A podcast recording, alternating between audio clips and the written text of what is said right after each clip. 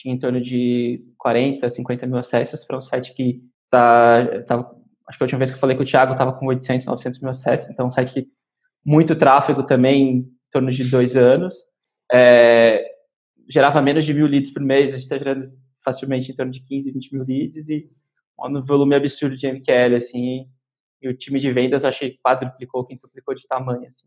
Neste ano, por exemplo, nesse primeiro ano que a gente gerou, que a gente gerou os primeiros 600 mil acessos, a gente chegou em 70 mil trials no primeiro ano.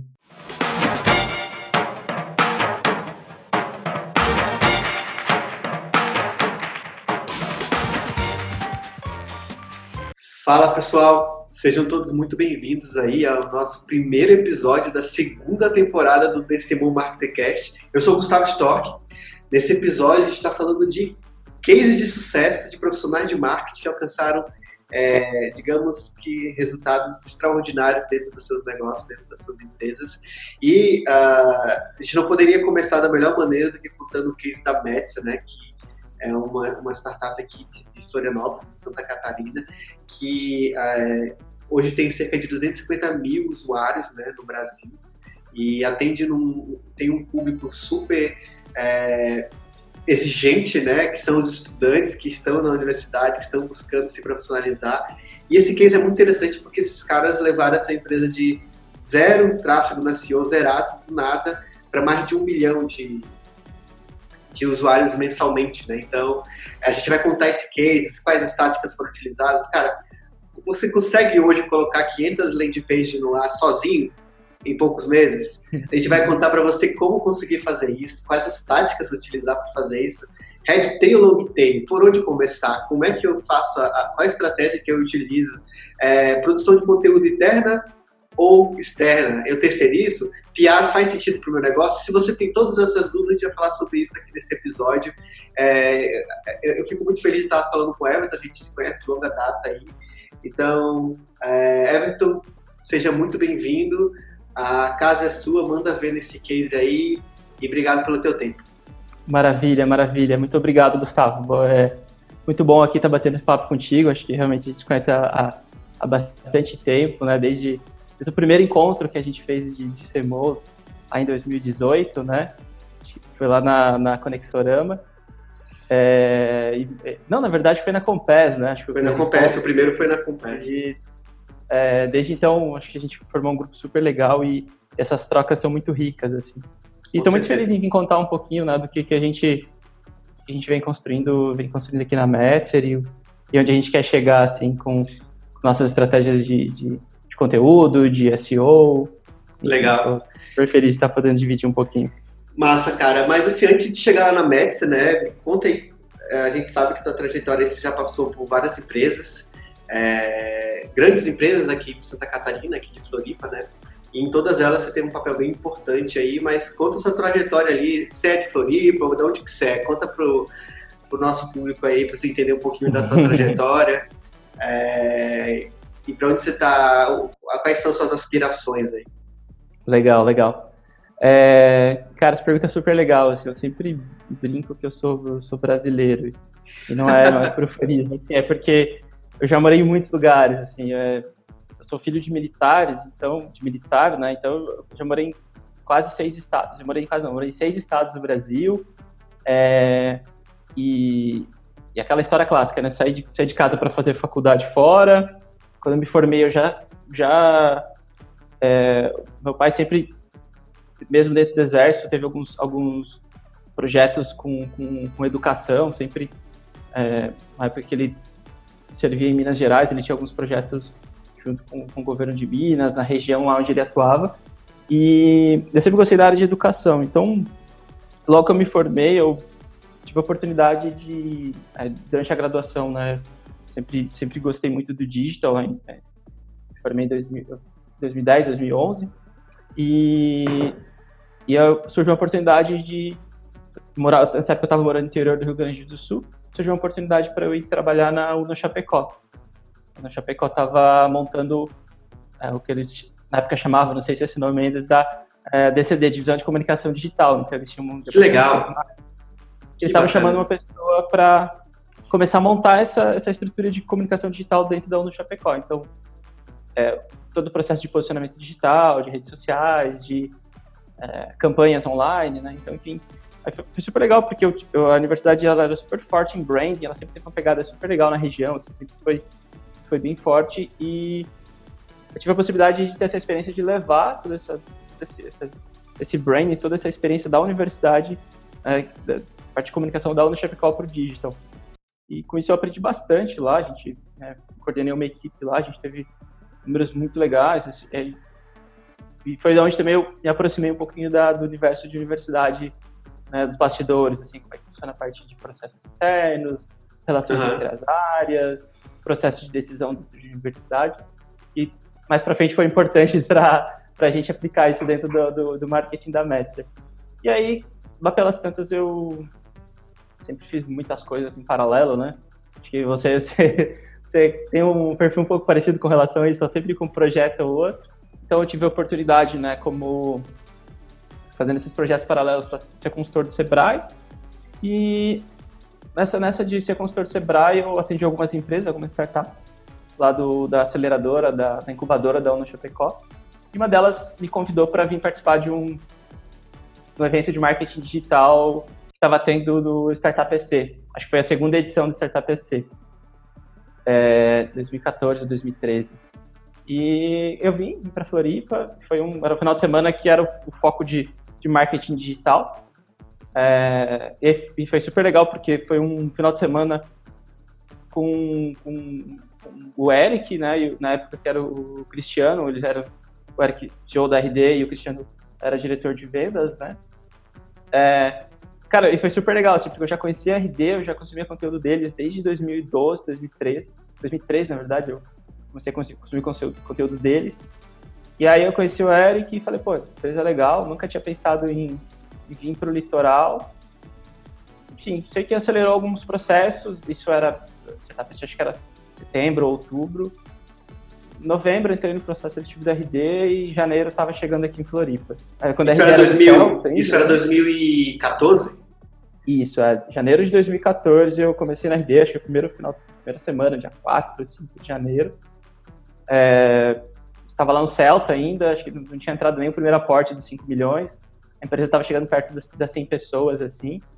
E ali, cara, é, tive uma carreira super legal, assim, pude acompanhar todo, todo o maior boom da RD mesmo, de passar para 100 até 600 pessoas, assim.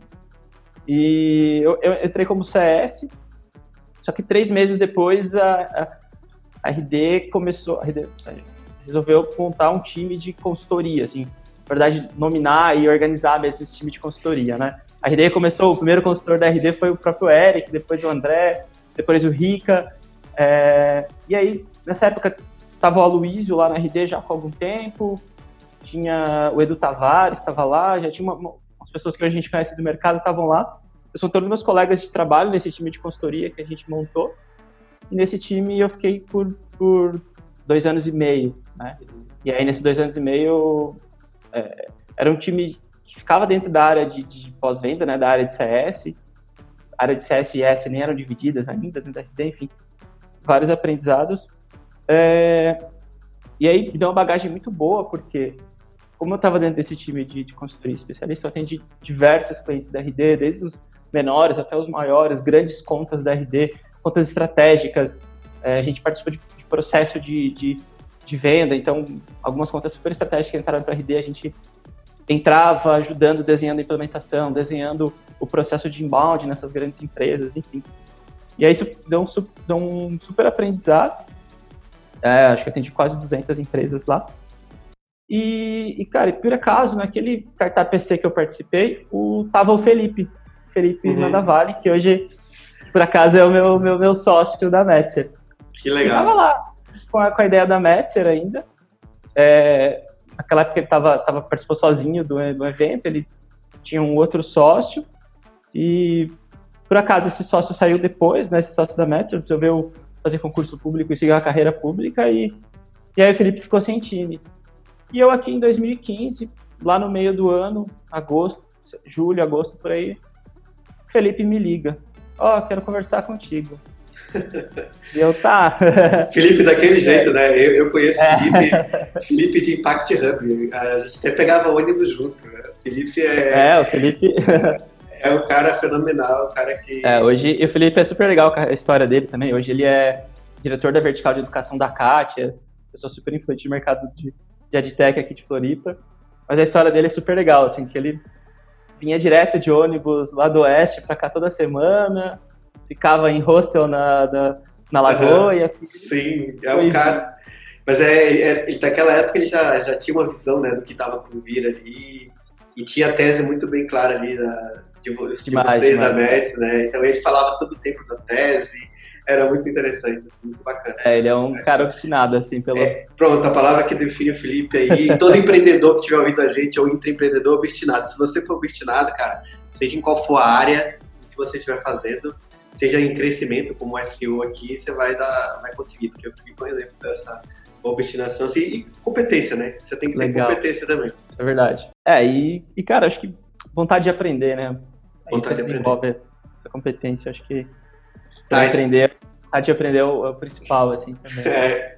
Você tava e... falando então que vocês se encontraram ali e aí ele te chamou, te convidou para fazer parte. É, ele me chamou, assim, e, e, eu sempre, né, como eu falei, eu sempre tive essa, essa, essa paixão por, por educação, sempre tive interesse por educação, a gente vive num país que, cara, tem uma, uma grande oportunidade de, de educação, principalmente ensino superior, assim, né, a gente, enfim, pega, pega os dados, a gente tem só 8% da população com ensino superior, uma população de quase 300 milhões de habitantes. Não é quase ninguém, né? Então é um mercado que, por si só, é um mercado que tem grandes oportunidades. Uhum. Né? E, cara, eu sempre, sempre tive essa, experiência de empreender, enfim, pela minha família também, pelo meu pai, pela, pelas as histórias de, de tios, enfim. É, e aí o Felipe me convidou, né? Pô, vamos, vamos conversar, eu tô, tô fim de... Enfim, acabou, acabei perdendo meu ex-sócio, que era um dev na época. Ele falou, ah, tô querendo montar um time para para a gente tocar esse projeto e desenvolver esse projeto. E aí a gente, enfim, ali em 2015 a gente iniciou um processo de processo de, de, de vesting, né, um processo normal de, de, de sociedade. É, em paralelo a isso eu continuava trabalhando, né. O bom é que a, a Metzer nunca teve os 3F, né? Na verdade, foi só os founders mesmo. Os founders que tiravam dinheiro do bolso ali, trabalhavam nas outras empresas, tiravam um pouquinho e botavam na Metzer. Até... Sempre foi bootstrap, né? Sempre, sempre foi bootstrap. Assim, a gente foi capital, uma rodada pré-seed agora em 2000 e 2019, final de 2019. Uhum. É, mas o ser bootstrap acho que foi super importante para a gente amadurecer, para a gente aprender, aprender e, e e andar com calma, assim, sabe? Dar, dar os passos super seguros. É... Cara, 2000, enfim, aquele tempo que eu tava na RD, é, resolvi, resolvi uh, sair da RD lá em 2017. E aí eu falei, ah, vou, vou né, me organizei, fiz um pezinho de meia, vou me organizar, me organizei para ficar um tempo, ficar full time na Meta, e começar a organizar as coisas na Meta.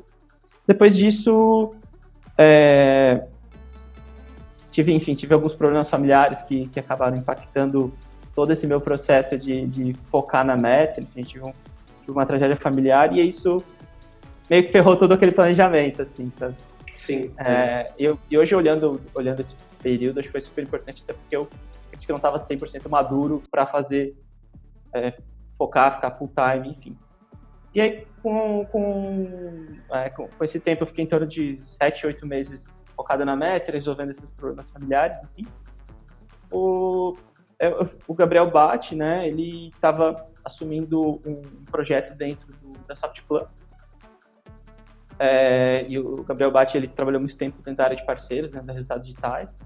Hoje ele está na Eu Quero Investir, um cara super legal, com visão de, de venda super, vendas e marketing super legal, assim e falou, pô, já tô precisando de alguém bom aqui para é, tocar comigo a parte de marketing, a parte de geração de demanda, fazer é, meio fundo de funil, marketing, vendas, ali aquela parte de alinhamento, aqui no, no Sage ADV, que é um, um, é, é um, foi um dos primeiros projetos SaaS dentro da Softplan, está dentro de uma área de inovação, dentro da Softplan, que na verdade já é uma, uma empresa independente, né, um CNPJ que está dentro do grupo de empresas da Softplan.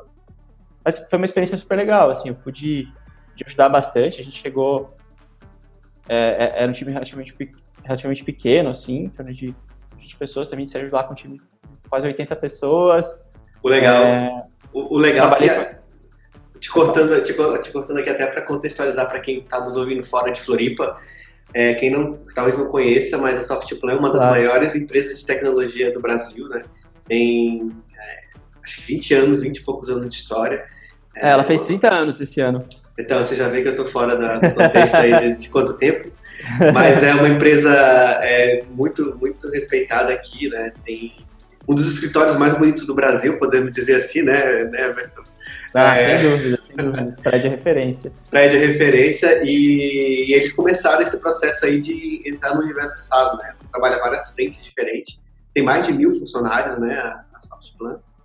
Isso, é. E é, aí... de 1.600 funcionários, 1.700 funcionários. É bem grande a empresa. É, é, bem grande. E vocês começaram então aí com esses 20, chegaram a 80 dentro de um dentro de um de um modelo aí que vocês eram uma startup dentro de uma de uma empresa consolidada, né?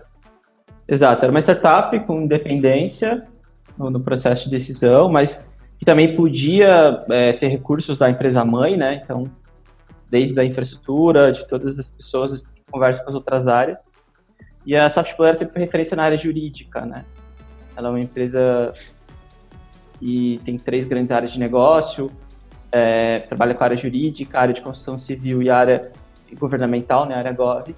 Ela é, é uma das empresas matrizes assim do, do ecossistema de Floripa, né? Tem mais de 30 anos, é uma empresa de referência no Brasil, assim, e aqui na ilha ela acho que inspirou muita gente a, a empreender. É, eu tava pensando aqui em editar e tirar a parte que eu falei 20 anos, mas vou deixar lá para deixar real. Bora tá. lá, que a, a, a Softplan é um case muito legal, assim como a resultados digitais, né? E... Demais, demais, demais. E legal, então paralelo a isso aí você estava construindo ali, já estava com uma experiência legal, né? Você vinha ali da, da Resultados Digitais, que também foi um, é é case aí de uma scale-up, né? Super reconhecida, e, mas já estava empreendendo, né? Já estava de olho ali como é que eu aplico todo esse conhecimento também na, na Médici, mas você acabou fazendo um case muito legal também dentro da, da própria Softplan, né? Dentro, dentro do próprio Sage. Isso, é, dentro do Sage a gente fez um case super legal, é, até o Thiago Locke, ele foi meu, minha dupla durante muito tempo. E, dupla porque era só nós dois de time, depois de quase um ano a gente conseguiu conquistar mais gente para o time. Eu não sei quantas pessoas estão, mas o time deve estar com um grandinho lá. E a gente tinha uma, assim, uma, uma um funil, era um mercado hiper concorrido, né? Um mercado de software para histórias de advocacia. A gente tinha um case que era um site o Locke sempre foi muito focado em SEO, sempre foi a área dele. É, e eu vim muito para ajudar a organizar o resto do funil e também a geração de demanda né, de MQL, de, de, de geração de, de, lead mesmo. Então a gente conseguiu, cara, passar assim, de um site que na época tinha em torno de 40, 50 mil acessos para um site que tá, tava, acho que a última vez que eu falei com o Thiago estava com 800, 900 mil acessos, então um site que muito tráfego também em torno de dois anos. É, gerava menos de mil leads por mês, a gente está gerando facilmente em torno de 15, 20 mil leads e um volume absurdo de MQL, assim, e o time de vendas acho que quadruplicou, quintuplicou de tamanho, assim. Que legal. Então a gente realmente engordou a máquina lá nesse período, assim. Pessoal, o, o Everton não está aceitando propostas de emprego, só para falar. Tá? não nem adianta. Não tem mais sociedade nenhuma por enquanto.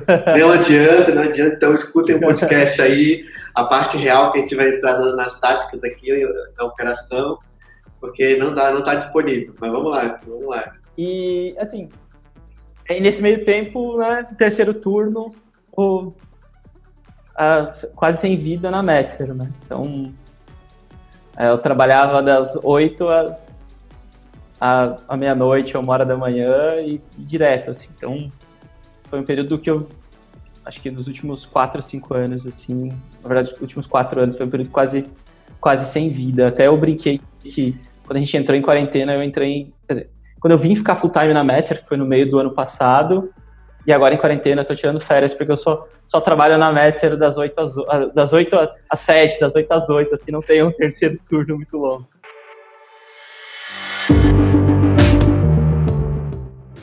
Cara, fantástico. E assim, agora a gente vai falar da Metsa de verdade, desse case bacana que você construiu de um milhão de acessos mensais.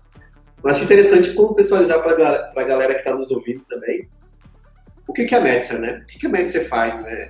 E que mercado que a Metsa está inserido. E aí sim, com, com por que, que o SEO foi definido como uma estratégia principal da startup e por que, que você decidiu apostar tão alto nisso? Legal. É, bom, a, a Metzer, ela é uma, uma ferramenta, uma plataforma para universitários e pesquisadores, né? E a gente trabalha com o que a gente chama de pipeline de pesquisa, né? Research Pipeline. Então, a gente tem uma plataforma que trabalha desde o processo de captação de recursos, então, ajudando pesquisadores a encontrar recursos para financiar sua pesquisa, e um processo de gestão desses, desses projetos de pesquisa. Né? Então, quando um pesquisador vai captar esse recurso, ele precisa fazer a gestão, quais são as entregas, de onde ele está aplicando esses, esses investimentos, esse, os gastos, né? E, e, também fazer a parte de controle de pessoas e de cronograma dessas entregas, né? É, e a gente, depois, a próxima etapa, a gente entra na etapa de produção dessa pesquisa, então desenvolvimento. A gente tem um editor de, de trabalhos e de pesquisas acadêmicas, né? É, e para finalizar, a gente está tá saindo do ar agora uma ferramenta de publicação de pesquisa. Então, hoje a gente tem uma plataforma para todo o desenvolvimento de, de, pesquisas. Mas quando, quando a gente começou, é, lá em 2000, 2014, 2015, quando o Felipe veio, veio me convidar com a empresa, é, a gente tinha, era uma ideia muito simples. Era um negócio super básico, assim. Poxa, todo estudante sofre com as normas da BNT. É uma dor que todo mundo tem.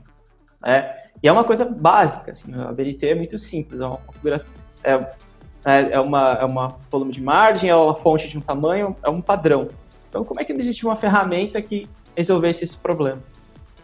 Então, a, a começou com esse problema muito simples, é, resolvendo esse problema, pô, a gente criou um, ferramenta que formatava TCC nas normas da BNT. Aí de lá para cá a gente foi, e aí faz todo parte, parte do processo de desenvolvimento de PMF, de validação de mercado, de conhecimento de mercado, de desenvolvimento de produto, mesmo que é que, pô, a gente começou com uma ferramenta de TCC, hoje a gente tem uma plataforma de pesquisa. Mas isso são cinco anos de história. E é, quando a gente começou lá atrás, é, eu, a gente sempre, na, na, na, minha época, não tinha o Traction, né? Não tinha o livro do o, o, livro acho que foi lançado em 2015, 2016. Eu, pelo menos só tive acesso em 2017, eu não, não lembro direito. Não, é pegou, é aquela, não pegou o banzai lá do Gabriel, né? Não, não peguei, não peguei, não peguei. Poxa, seria uma mão na roda. Só essa aula, né, do banzai. Seria uma mão na roda. Mas eu fiz algo parecido, né? Eu acho que quando fui estudar meu mercado, fui entender, pô, preciso vender um editor de texto para as normas da BNT. É, mercado grande, a gente tem a gente tem 8 milhões de estudantes nas universidades hoje, né? A gente tem 1 milhão, 1 milhão e 200 mil pessoas que se formam anualmente, então a gente é um mercado só de TCC, e aí os 8 milhões estão dentro da universidade, em torno de um milhão de estudantes entrando todo ano no, nos processos seletivos. Então, bom, a gente já tinha o mercado, fui estudar esse mercado, fui entender o comportamento de consumo deles. É aquilo, poxa, na época tinha, era, eram, eram três canais. É, ou trabalhava com vídeo, YouTube, né, 2014, 2015 era uma grande oportunidade, ainda é uma grande oportunidade, né? Pouco mais difícil, mas enfim, é um mercado, é um, é um canal super interessante. Ou eu focava em redes sociais, é, porque redes sociais na época ainda tinha, você tinha um pouco de alcance orgânico, ainda você conseguia ter um pouco de alcance sem, sem investimento. Ou eu investia em, em, produção de conteúdo de SEO, né? Porque eu fiz uma, enfim, fiz uma busca de palavras-chave e entendi, poxa, é um mercado que eu vi que tinha um poucos players, em um site forte para as palavras-chave principais. E aí, bom, cheguei nesses três e falei, eu preciso escolher um deles, né? E, e qual deles eu tenho mais skills, né? Quais, quais batalhas eu estou melhor preparado para enfrentar? Quais os recursos que eu tenho vão dar conta? E nessa, nessa tomar a decisão assim foi, poxa, eu vou optar para o SEO, produção de conteúdo, é porque eu consigo terceirizar a produção de conteúdo, eu sei é, eu sei publicar um post bem, sei otimizar, sei fazer uma busca de palavras-chave. Não tinha tempo para gravar vídeo, não tinha recursos para gravar vídeo ou para editar vídeo. E redes sociais também nunca foi o design nunca foi meu forte. É, E, e tanto que é um canal que a gente deixou por muito tempo de lado, assim. E aí foi meio que assim, cara, tipo, vou arriscar esse canal aqui, porque eu acredito que, é, olhando o cenário, olhando os recursos que eu tenho, vai ser o melhor canal para a gente começar esse, esse processo. É, é, o que o pessoal fala, brinca, né? Por mais que você não tenha lido o livro do Traction, né? Quem não conhece o Traction, vai no livro para você pensar em canais e estratégias. É, por mais que você não tenha ido nessa parte, você encontrou o que a gente pode chamar lá dentro de growth de low fruit, né? Qual que era, né, dentro do que você tinha, no momento que você estava, com o que você conseguia fazer, qual que era o melhor e se encaixava, né? E, e você validou essa oportunidade, né? Eu, conta um pouquinho pra gente Conta um pouquinho pra gente do, do início desse processo em si de decidir que é SEO, como é que eu vou validar se realmente é SEO vai nos ajudar, vai trazer resultado pra gente. Legal, legal, legal. É, acho que é bem isso que você falou, sabe, o low hang fruit mesmo. E, e, e, cara, foi uma validação relativamente simples. A gente é, a gente tinha, tinha pouco recurso, né? Então a nossa implementação até de blog na época foi algo muito simples. A gente usou um blog num CMS chamado Ghost, não sei se vocês conhecem, mas eu, eu indico, é um CMS para blog, para sites pessoais, assim, é muito legal. Ele estava bem no início, é, mas a gente, cara, subiu um, WordPress, subiu um, um, um blog em, no Ghost e começamos a produzir textos muito simples, assim.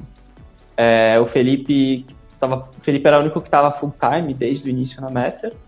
E ele a gente botou, Felipe, a gente organizou a pauta e o Felipe começou a produzir um post por mês, assim. É, até eu encontrei esses dias no, no Archive, aquele Internet Archive, o primeiro, o primeiro post foi da de 2016, foi de junho de 2016. E assim a gente conseguiu começar a gerar demanda, cara. Começou a gerar tráfego, é, a gente conseguiu chegar em torno de 10, 15 mil acessos, começou a ranquear para algumas palavras-chave. No final do ano de 2016, a gente lançou a, a, a, primeira versão do plataforma. Na verdade, a gente lançou um pouquinho antes para validação de alguns usuários beta, e aí lá no final de em agosto de 2016, a gente disponibilizou publicamente a primeira versão da plataforma. É, nesse meio tempo, a gente já foi gerando uma lista de espera, aquela coisa toda.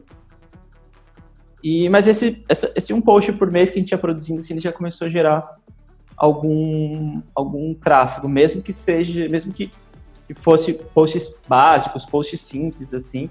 É, o, e aí o Ghost ajudou muito também essa parte de SEO, assim, porque ele não precisava de uma implementação, plugins, N configurações que o WordPress existia. É, e aí gerou essa, esse primeiro boom, assim, cara, de demanda era MVP mesmo ali, tanto na, na questão do, do, do, site assim, quanto da estratégia, né?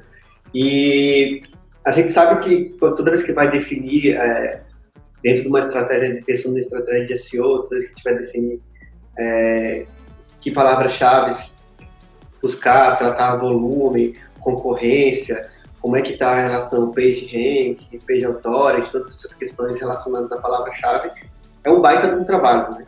Para você mapear isso, estruturar isso, Mas... identificar a oportunidade, é, saber quais palavras-chave vai ou não comprar. Como é que foi esse processo para você ali no começo e como é que foi a evolução dele ao longo até um milhão, até essa caminhada? Eu acho que essa é uma parte bem importante ali.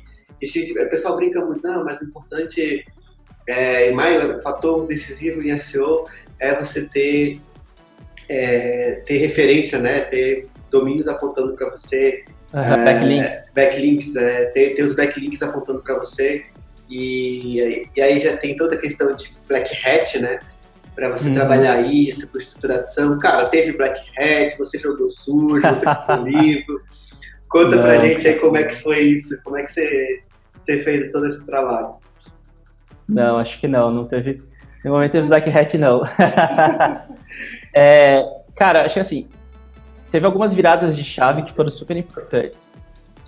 Né? Então, acho que a primeira foi, bom, a estratégia começou a dar certo, o produto estava no ar, a gente começou a, a, a, faturar, inicialmente era, o nosso modelo de venda não era por assinatura ainda, era por venda de, de, de trabalho, então a pessoa tinha acesso, podia fazer um trabalho, podia usar por seis meses a nossa ferramenta, e a gente falou, pô, deu, cara, funcionou, vamos, vamos acelerar esse processo, né?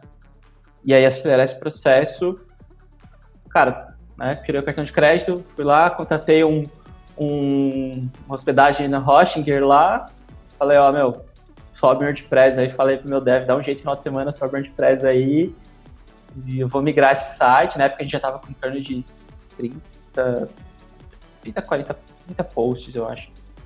É, na mão mesmo, copia, cola, já fez uma, já fiz uma mini otimização lá, tinha post que não fazia sentido.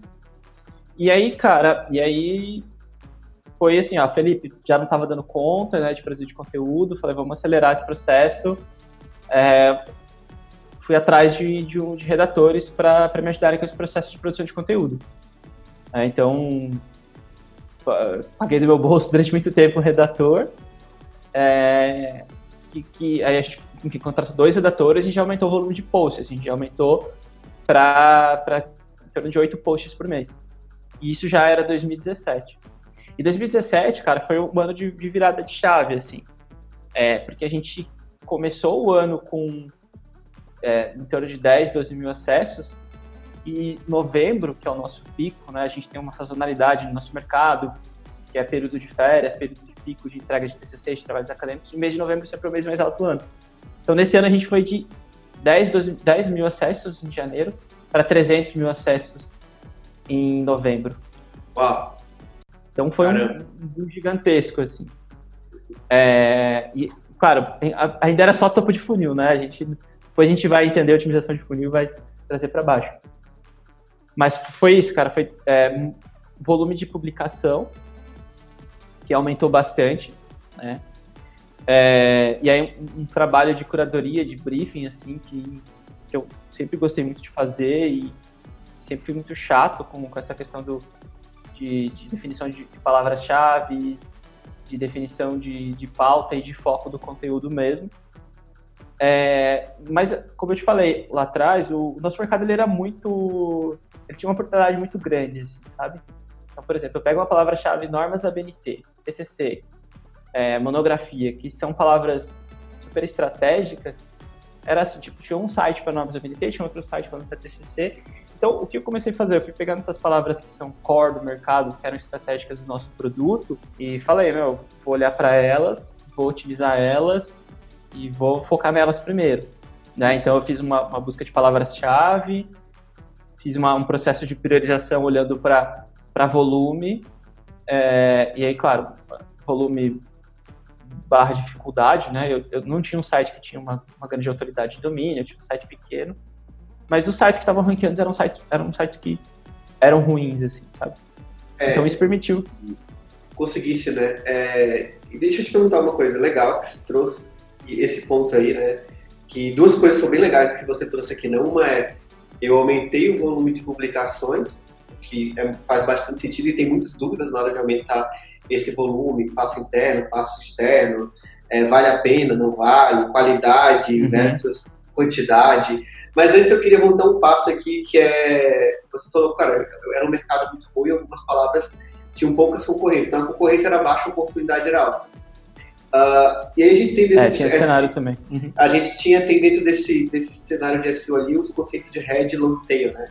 É, para pra, as palavras-chave. Assim. Pelo, que tu, pelo que você me trouxe, você focou nas, nas head tail, nas, nas, nas é, não focou nas caudas longas, porque fazia sentido pegar as palavras-chave mais, mais precisas, né, mais exatas ali, porque a dificuldade para ranquear delas era alta.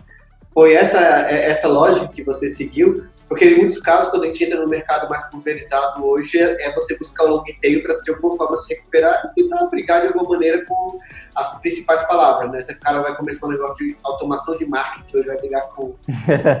sabe? É difícil, o cara vai pensar lá no nicho, né? Vai pegar lá super, super long tail. Como é que foi essa, essa pegada? Legal, legal essa pergunta, Gustavo. É, assim, eu trabalhava tentava equilibrar, mas de início a gente focou muito em Red Tail. Assim. É, era assim, eram brigas que em algum momento a gente ia ter que ter, né? Então, brigar pela palavra-chave TCC, brigar pela palavra-chave normas ABNT, em algum momento eu ia ter que ia ter que bater ali e tentar um, um ranqueamento para aquela palavra-chave.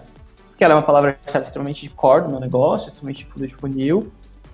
É, e aí eu buscava trazer um equilíbrio. Então, essas palavras core, elas, é, a gente começou por elas. Então, fez algumas.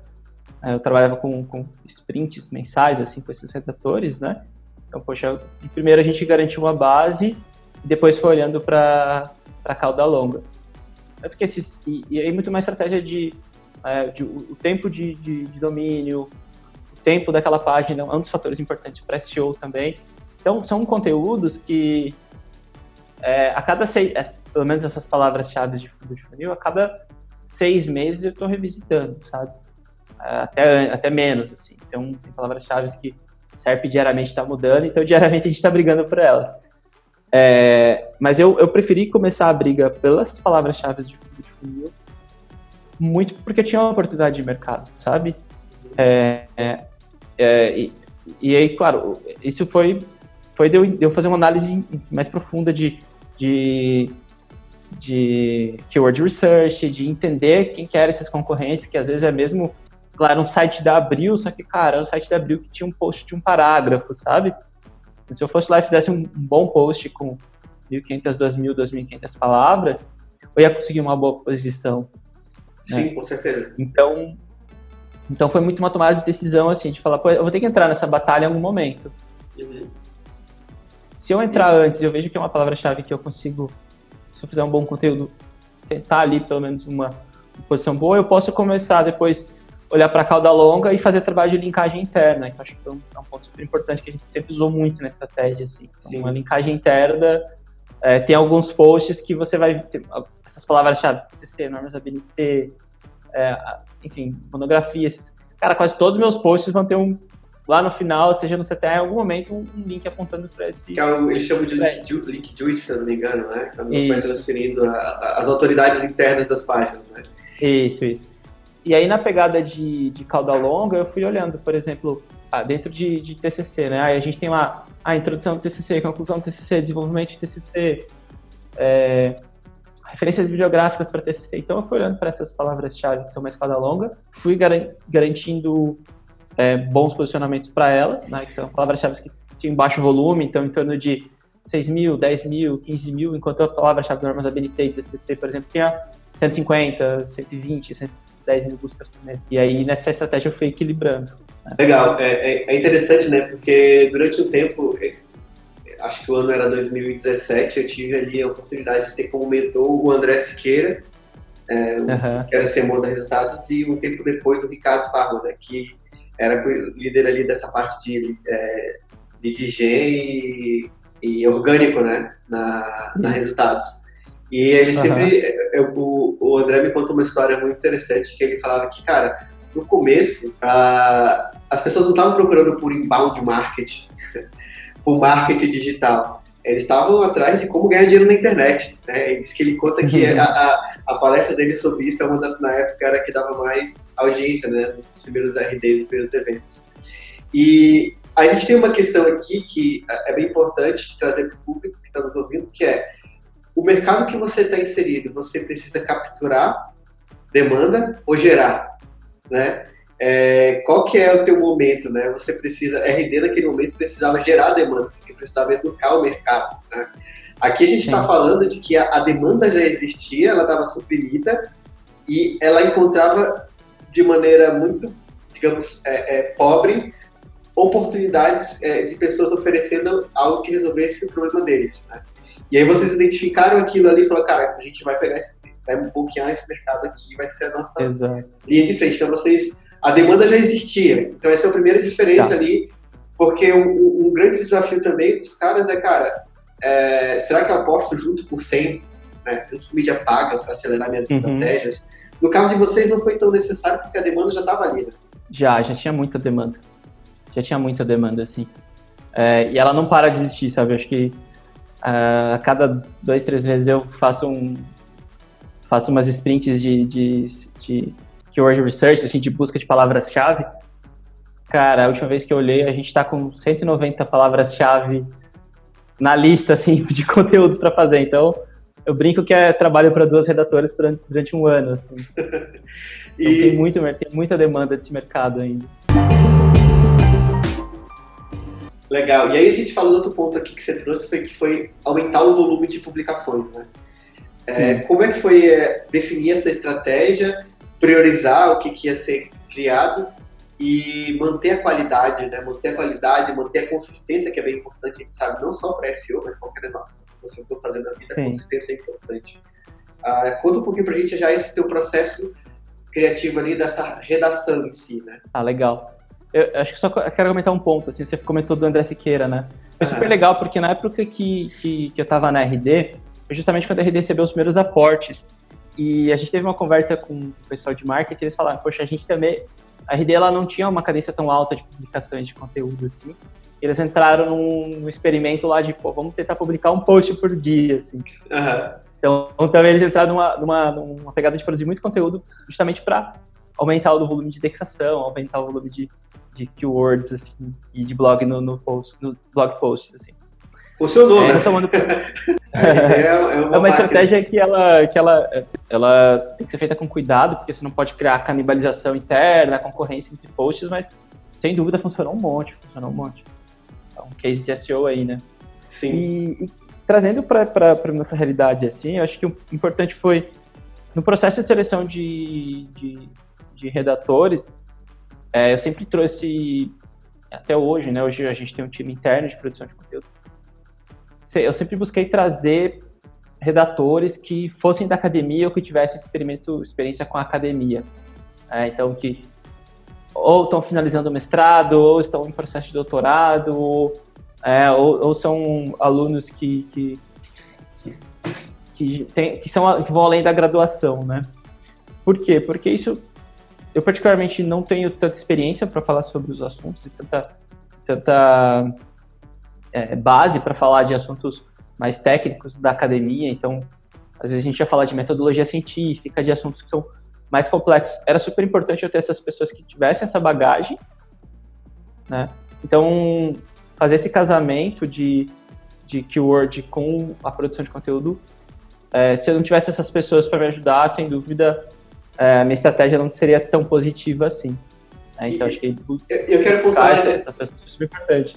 É, eu quero pontuar isso que você está falando, né? É, é, que você, é, você levou essa estratégia, pelo que eu lembro que você comentou quando a gente fez uma apresentação para a Saja, né? Porque você tinha os redatores, pessoas extremamente especialistas dentro do direito, né? E, então, é, é, essa, esse é o manual que você que está nos ouvindo, já copia né, trazer pessoas especialistas dentro do, do seu mercado, porque funciona. Quer chegar no milhão, a, a, base, pelo menos dessa forma, né, ó, já sabe. Tem pessoas é legal especialistas que... falando para aquele público, né?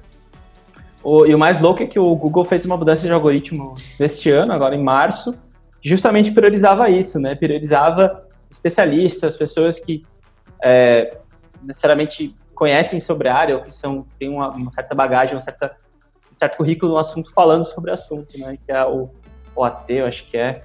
Ele falava de autoridade de quem estava escrevendo o conteúdo. E essa, essa mudança foi super positiva para a gente. Desde então a gente já vinha produzindo. É, essas pessoas sempre assinaram muito, sempre assinaram esses nossos conteúdos, né? Com, com, com o nome delas, enfim, e a gente sempre trouxe o currículo junto ali no, no processo de, é, de autoria dos posts. É, e, e, assim, Gustavo, acho que um ponto, um ponto de. Né, que eu falei, 2017 foi o ponto de virada, mas é, aí também foi o ponto de começar a amadurecer como empresa. Né? A gente gerou demanda, agora é como é que eu transformo esse tráfego todo em, em, em vendas para o negócio, em trials e cadastros. Né? Então a gente começou a fazer todo um foco de negócio olhando para o processo de conversão, de geração de trials. Então eu nunca fiz um inbound clássico, eu nunca gerei lead, eu sempre gerei trial desde o início. É, a gente nunca teve um, um processo de, de, criação de materiais ricos, assim. Sempre uhum. foi fundo de funil mesmo. Então eu gerava essa demanda, uma demanda focada, uma demanda de pessoas que são interessadas ali por palavras, por assuntos que são core do meu negócio. E aí tentava converter essas pessoas em trial para minha ferramenta. Mas o, o, o trabalho de 300 para um milhão, ele é ele, ele é difícil também, sabe? ele não foi nada fácil, assim. É, você trouxe um ponto, outro ponto bem importante aí, que é essa questão, né? É, trabalhar o embalde tradicional, onde eu crio conteúdos, trabalho com né, conteúdo rico, material rico, é, trago as pessoas, dentro de determinado momento, identifico dentro do lead score por é, demográfico e depois por comportamento e adiciono esse cara para virar um, um trial. Uh, essa tua priorização de palavra-chave, trabalhar, até depois a gente pode falar um pouco sobre backlinks, parceiros estratégicos que você trouxe para o teu mercado, para o teu produto, é, você viu sempre como uma vantagem trabalhar diretamente no fundo de funil uh, e não trabalhar conteúdos educacionais dentro de uma automação, dentro de uma, uma régua de relacionamento diferente? É, acho, sim, e, e isso está muito ligado ao nosso modelo de venda, né? E, o, o, e é o próprio CAC que a gente tem que ter no nosso produto. A gente sempre foi um produto com ticket muito baixo. E nosso processo, nosso processo de venda ele sempre foi self-service. Né? Então eu, eu sempre precisei trazer é, tráfego e trials e cadastros né, o mais barato possível, com o menor CAC possível, né, com o menor custo de aquisição. É, e depois um processo de conversão dentro de produto, né, que a gente sempre tem taxas muito legais, assim, a taxa de, de conversão dentro de produto. Então, dentro do nosso modelo de negócio fazia sentido ter esse funil mais direto, porque se eu, se eu tentasse é, aumentar esse fluxo ou aumentar essa jornada de compra, eu ia correr, correr esse risco de estar tá aumentando meu CAC, estar tá aumentando meu, é, essa minha demanda, diminuindo minhas taxas de conversão. Neste ano, por exemplo, nesse primeiro ano que a gente gerou, que a gente gerou os primeiros 300 mil acessos, a gente chegou em 70 mil trials no primeiro ano. A gente já começou a gerar muita demanda, assim, sabe? Claro, isso transforma em venda também. É, e isso foi super, isso foi super positivo, assim. É, e, e, quando, e quando a gente começa, por exemplo, botar camadas, né? Pô, vamos botar uma ferramenta de automação de marketing. Vou botar uma, uma, uma, uma, uma camada de ah, para uma pessoa para disparar e-mail ou ah, um designer para a gente preparar materiais. Isso começa a encarecer. Né? Um modelo que a gente estava muito experimental ainda. A gente estava com só os, só os quatro sócios da empresa né, trabalhando ainda.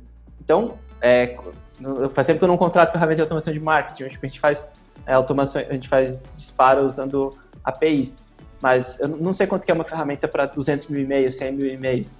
Uhum. Mas sei lá, esse, esse aumentar muito no meu CAC, aumentar muito no meu custo de operação naquele momento, sabe? Sim. E aí acabou então, que você mas... manteve a estratégia, né? A gente manteve a estratégia, sempre manteve a estratégia. Legal. É, voltando para o SEO, que é onde a galera tá, tá, tá curiosa aqui, eu queria que você falasse para a gente aí sobre a, a, o termo mais badalado dentro de, de SEO, que é o o próprio backlink, mas além do backlink tem uma coisa que é mais badalada ainda, que é as ferramentas. O que, que você usou aí de ferramental? É, cara, eu vou te dizer, de 11 de 10 entrevistas, conversas, podcasts, vídeo que eu gravo, as pessoas sempre fazem a mesma pergunta. E as ferramentas? Tanto que eu estava gravando com o gerente de produto da Móvel, do, do iFood, e uhum. eu, eu, fui falar para ele de ferramentas, e ele falou assim, cara, ferramenta, não importa muito bem ferramentas, se você tiver o processo, tiver a cultura e não sei o quê. É, mas, eu, mas, mas, eu acho que quando se fala de SEO, ferramenta é, é, é essencial, né?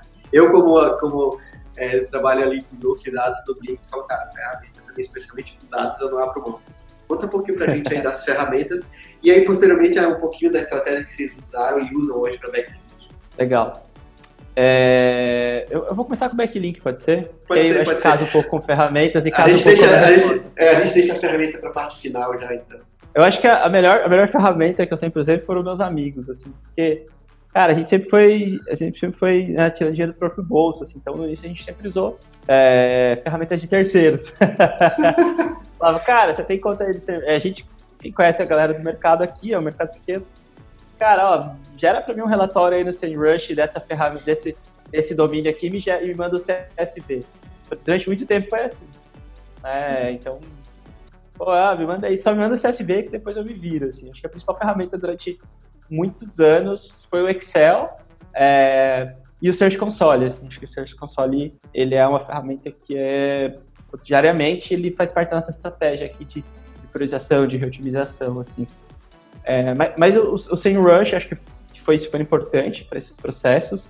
Alô, SEMrush, então... tá ouvindo a gente aí? Já patrocina o SEMrush, SEMrush, sempre usei bastante, é, muito para essa questão de backlinks. Eu, é, eu, eu, fiz algumas, algumas sprints assim de, de backlinks no passado, porque como eu, como eu sempre trabalhava no terceiro turno, né, eu, eu tinha focos do mês, assim, eu falava, ah, esse mês eu vou focar nisso, esse mês eu vou focar nisso, esse mês eu vou... Então, né, pedi alguns relatórios assim, ó, eu quero ver se esse site aqui, quem que tá gerando link para esses caras. É, fiz uma, fiz uma, uma listona lá de uma listona de, de sites, usei o Hunter, gerei 500, 600 e-mails, gerei 3, 4, 5 contas do Hunter.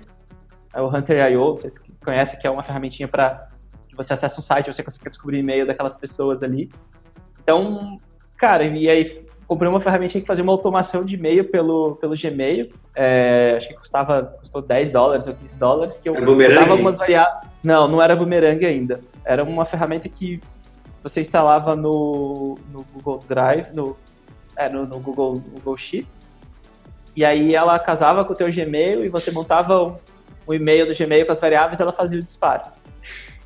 É, isso em 2017. E aí nessa me gerou alguns backlinks, assim, já já acho que me gerou em torno de eu quase 100, assim, mandei para esses 500, alguns até a gente refez, fez post, fez guest post, fez troca de, fez troca de conteúdo, é, e aí começou a surgir alguns sites também de, de sites de tecnologia, né, então Tech, Tech Tudo, aquele, o Tecnoblog, alguns sites vieram, uh, os sites menores também, falando, pô, a gente quer fazer um, fazer, experimentar a ferramenta, fazer um review da ferramenta, então, pô, toma aqui, toma licença, usa o tempo que quiser aí. E a gente, dessa forma também, a gente foi angariando alguns backlinks que foi super importante, assim. É... E aí, nesse meio tempo, cara, a gente também, por ter crescido muito nesse, nesse tempo, né, e aí já era 2017, a Hoshinger, que era até onde então a gente estava hospedando o site, ela nos convidou para fazer um case. Então, a gente dá, dá case da Hoshinger lá no, ano de 2017 a gente gerou 500 milhões de, de acessos, 5 milhões de acessos no ano, assim. O nosso site tem, nosso mercado tem muita sazonalidade. E aí, isso também colaborou, assim, para esse processo de backlink, sabe? Tem aparecido então, ali, né? É, o, o, trabalho de backlink, ele é um, é um trabalho de SDR, cara. Eu comparo é um trabalho, de, trabalho de SDR. Eu vou usar essa frase na hora que a gente for divulgar o back, então, o trabalho de backlink é um trabalho de SDR. Inclusive, para a gente explorar um pouco mais a parte do backlink, é, eu conversei, eu entrevistei, tive a entrevistar o, o Rodrigo Losser, né, da Dialeto, e a gente falava de PR, né, relações públicas, assessoria uhum. de imprensa, como estratégias também dentro dessa etapa de aquisição. Como é que você, em algum momento, quando você fala da, da, da Tecnoblog, esses canais que vieram atrás, é um pouco disso, né? Como é que, como é que foi usar essa estratégia ali, ou foi algo que, que caiu no colo ou você pensou nessa estratégia? Porque quando você está buscando um backlink, você está começando a, a, pensar nessa estratégia. O próprio Gabriel, no livro lá do Traction, fala né? sobre maneiras não usual de você conseguir PR. Exato, exato. assim, não foi uma, um foco por PR, né? Eu não pensei numa pauta, assim, acho que foi um foco mesmo por, por backlink. Eu vi que eles já tinham alguns posts falando de normas ABNT, alguns posts falando sobre os assuntos, é, falando de algumas ferramentas gringas que faziam assim, algo parecido. E aí eu fui muito uma pegada, pô, olha só, vocês estão falando desse cara aqui, ele é um americano, é uma ferramenta que ah, paga em dólar. Eu falei, pô, a gente tem isso aqui no Brasil, a gente está fazendo desse jeito, vamos, vamos conversar, ou pelo menos edita esse post aí, bota que tem um parágrafo, tem uma empresa brasileira e assim, e assim foi indo, assim. É, a gente nunca teve uma estratégia de PR consolidada e, e, super desenhada, assim. A gente teve algumas ações de PR muito pontuais, sabe? são mais recentes também. É, mas eu, sem dúvida, PR é um, tá, na, tá no meu roadmap, assim, em algum momento vai, vai chegar, algum momento eu vou conversar com o Loz já. e até assim, eu teve, a gente teve uma mentoria com o Loz um tempo é, que a gente participou, foi incubado da Midtech, né? Que é, pra quem não conhece, a Midtech é uma incubadora da CAT, que é a quinta maior, melhor incubadora do mundo. Ganhou o um prêmio no, no ano passado, a, o Mid ainda usou o case da Matter, case de crescimento que a gente estava lá dentro. Então, para a gente foi super importante. E a conversa que eu tive com o Lozio trouxe vários insights, assim, de como também organizar esse processo de backlink, sabe? Então, sem dúvida, é um processo super estratégico, assim. Já, a galera já está anotando as ferramentas, né? Já, já sabe do Fronteira.io aí. Search Console, tipo, se você está fazendo assim ou sem o Search Console, você está fazendo errado. Né? Você está perdendo uma oportunidade ali. Até, por brincando aqui, é, se você não, não configurar a, a busca interna do seu, dentro, do seu, dentro do seu blog, também você já está fazendo errado. Já vamos pro Beabá, né? é. né? Vamos, vamos, vamos no seu Analytics lá. Vamos no seu Analytics lá, então...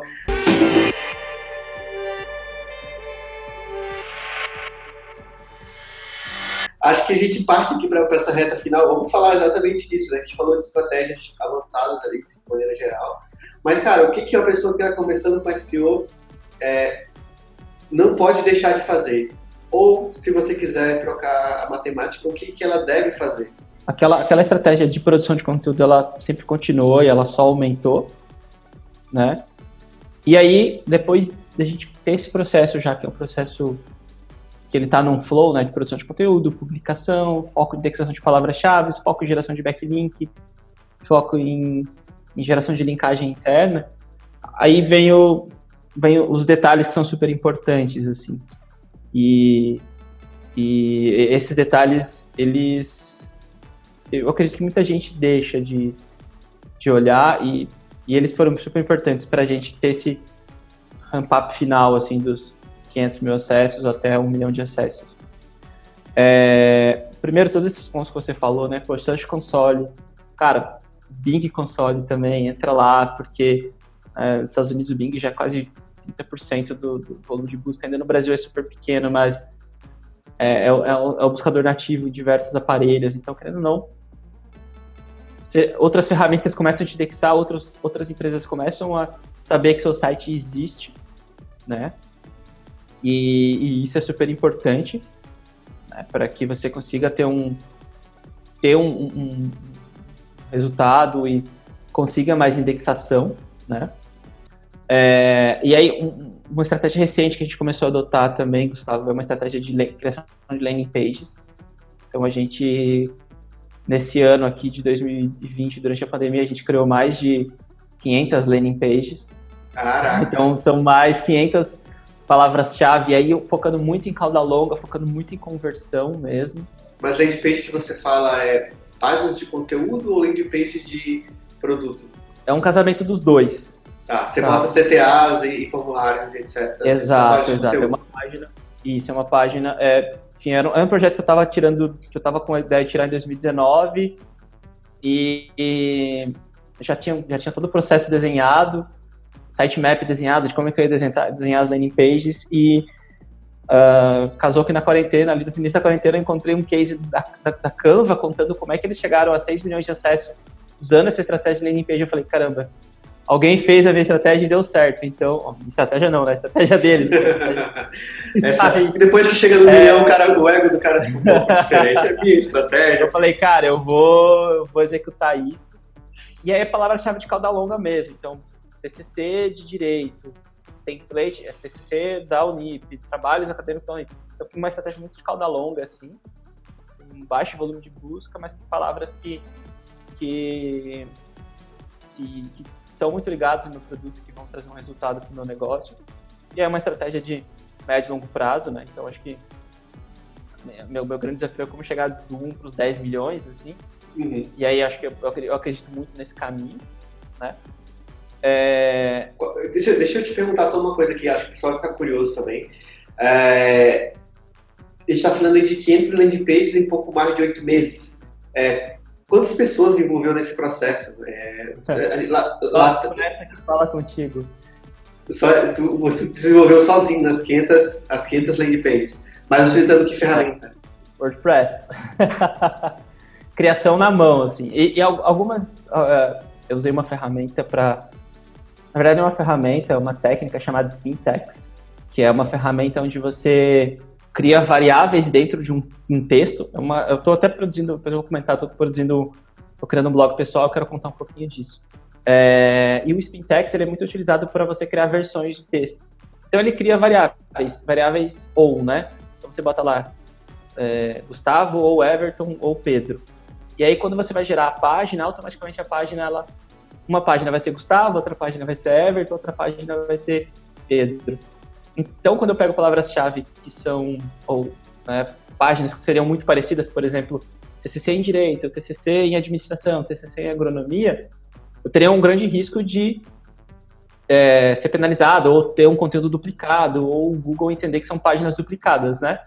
E aí, quando eu faço esses fintechs para grandes áreas de texto e com grandes variedades, é, com várias versões da mesma frase, com várias versões do mesmo parágrafo, é, acontece que eu tenho uma probabilidade muito alta de ter textos totalmente diferentes que têm o mesmo sentido. E aí, dessa forma eu não tenho um, um penalizado. Não tenho um conteúdo duplicado assim. Uhum. Então, cara, foi acho que foi esse período da quarentena serviu muito para eu estudar, para eu aprender um pouco sobre essa questão, essa questão de Stintex e aplicar essa estratégia, assim. E ela tá Legal. rodando em torno de dois meses, é, dois meses, e, e agora tá começando a indexar, são palavras que realmente têm baixo volume de busca, mas elas ajudam muito na cauda longa, assim. Sim. É, e aí, a, atrás, assim, vem vindo uma redatora conferindo as páginas mais estratégicas, as páginas principais, então...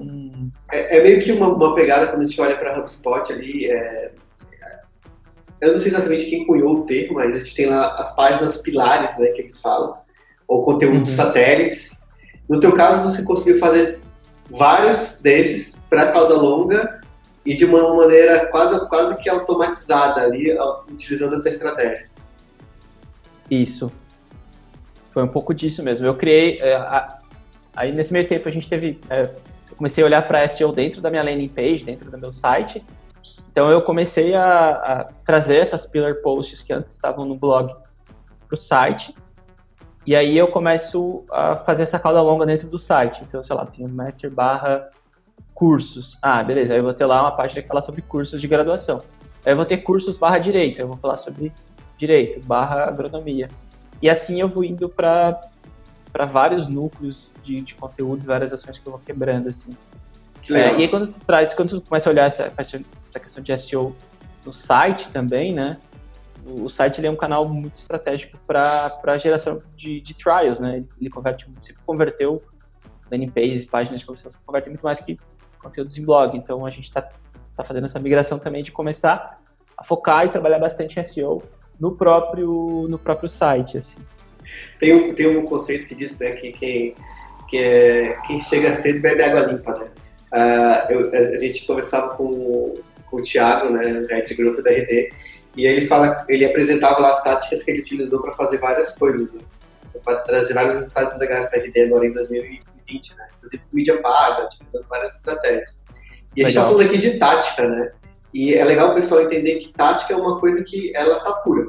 Né? É, você vai usar a tática, ela vai saturar porque todo mundo vai começar a utilizar.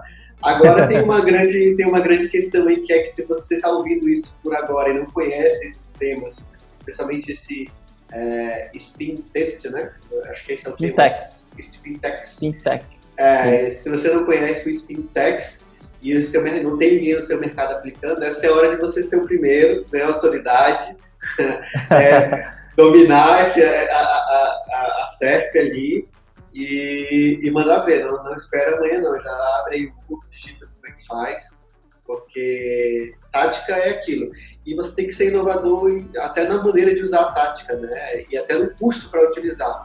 O cara pode conseguir fazer a mesma coisa que você contratando 50 redatores. E aí fica difícil a vida. Né? Total. Né? total, total. É, mas é, é, aquela relação, né? Pô, eu sempre tenho que ter o CAC baixo, então eu tenho que, tenho que estar olhando para a escala, para o que eu consigo entregar é, e eu sempre, a gente sempre bota, busca fazer essas ações que tem um grande impacto, assim, que a gente consiga fazer ações em escala, né? Então, cara, eu recomendo para todo mundo essa estratégia, assim. E não só essa estratégia de, do, do Spintex, né? O Spintex é uma tática, é um detalhe disso tudo. Eu acho que você pensar landing pages de forma estratégica, olhando para palavras-chave que são, que são core para o seu negócio, ou que são palavras-chave que podem ser mais cada longa, mas que fazem sentido para o seu negócio, é, é, faz muito sentido, assim, faz muito sentido você sentar a bunda na cadeira e começar a criar página. Daqui não, pouco... não é que nem louco, né? Eu acho que é pensar na palavra-chave, estruturar, pensar no sitemap, como é que você vai ter, ter essa linkagem interna dentro do seu site. Porque se só jogar uma página no ar também não vai ter resultado, né? Daqui a pouco tem. Aí... Já tem plugin fazendo isso, né? tem, tem. Tem, tem sim.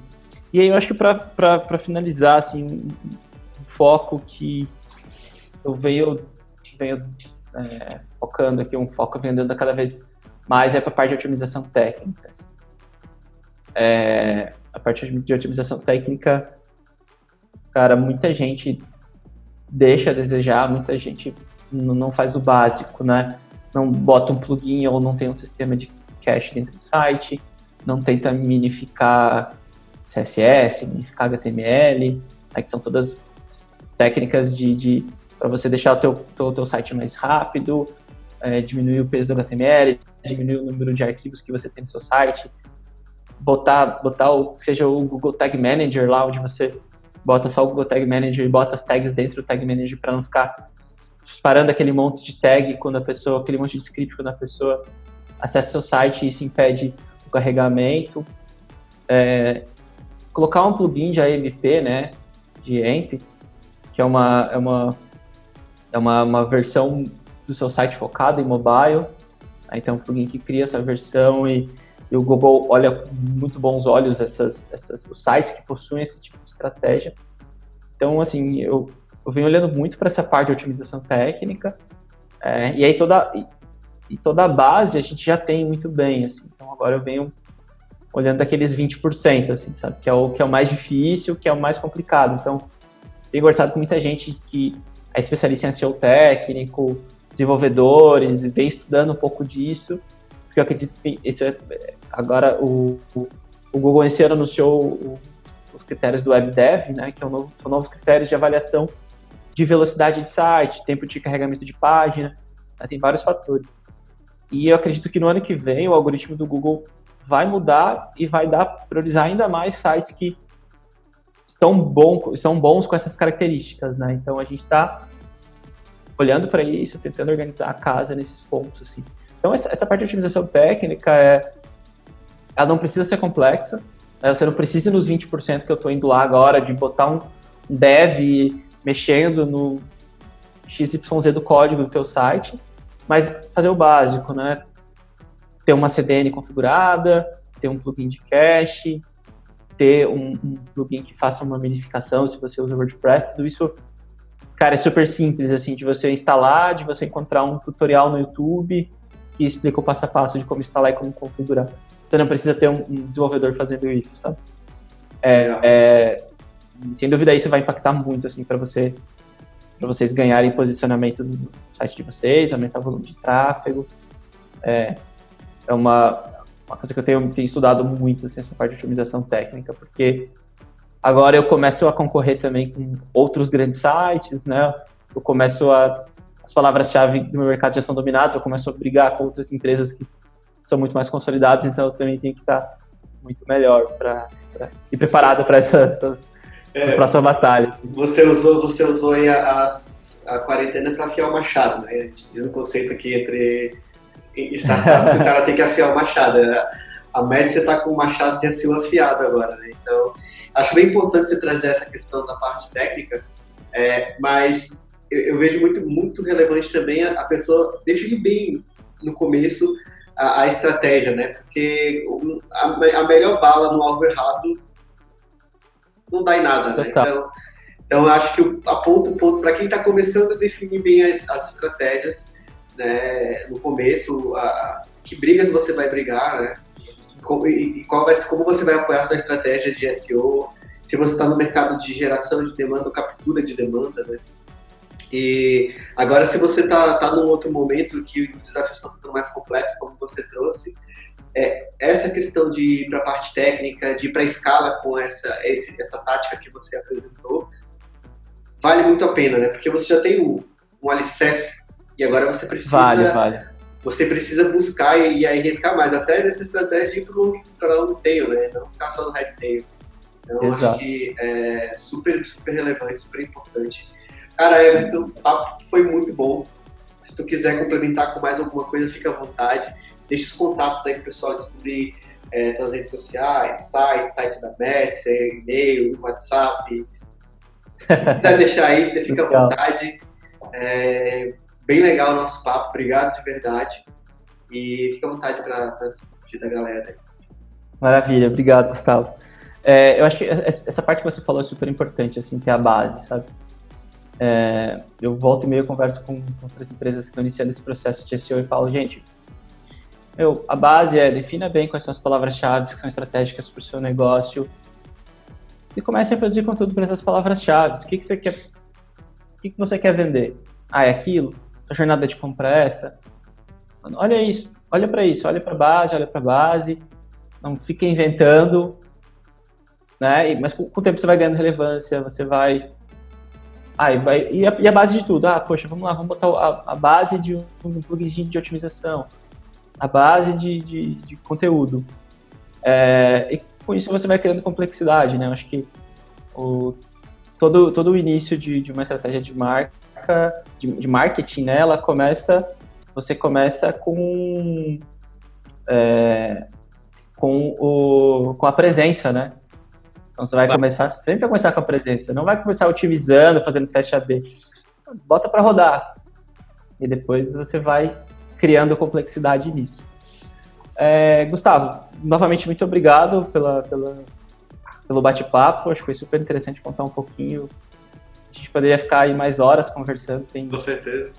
Eu tô, acho que eu tô em casa e tirando umas férias, né? Porque agora eu tô só, só na Metzer, então é, tirando as férias e trabalhando e estudando muito, assim. Então, que realmente, massa. eu tô, tô afiando o machado, porque, é, acho que, como eu te falei, nosso próximo desafio é chegar nos 10 milhões.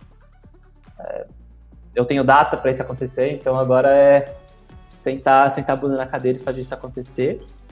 E, cara, deixa meus contatos, eu vou deixar o site da Metzer, né, que é www.metzer.com.